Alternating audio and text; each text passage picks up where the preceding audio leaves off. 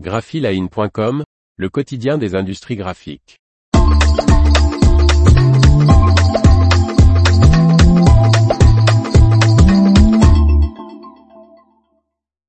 Nestlé teste l'emballage en papier pour les Kit Kat.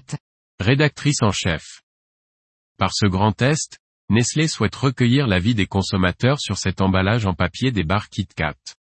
Après les confiseries Smarties, les barres de céréales Yes, le chocolat en poudre Nesquik Natural ou les bouillons Cube Maï, Nestlé s'attaque à l'emballage plastique des barres chocolatées Kit Kat. Depuis le début du mois, et pour la première fois, le géant suisse de l'agroalimentaire teste un emballage en papier doté d'un mince film barrière métallique sur le marché australien et recyclable dans le cycle ménager du papier. Avec ce test en conditions réelles, le groupe souhaite recueillir les avis des consommateurs sur ce nouveau matériau. Plus de 250 000 de barres chocolatées seront ainsi distribuées dans les supermarchés de la chaîne Coles de certaines régions.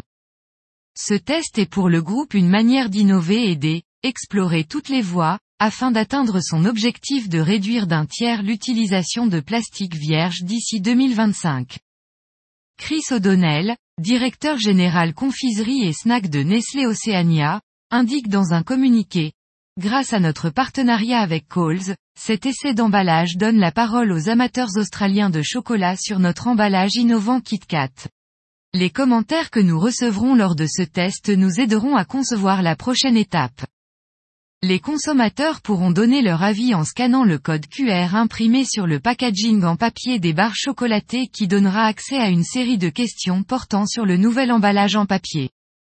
Nestlé a déjà opéré des changements sur l'emballage KitKat. Depuis 2019, au Japon, l'emballage secondaire de ce produit est en papier. L'information vous a plu? N'oubliez pas de laisser 5 étoiles sur votre logiciel de podcast.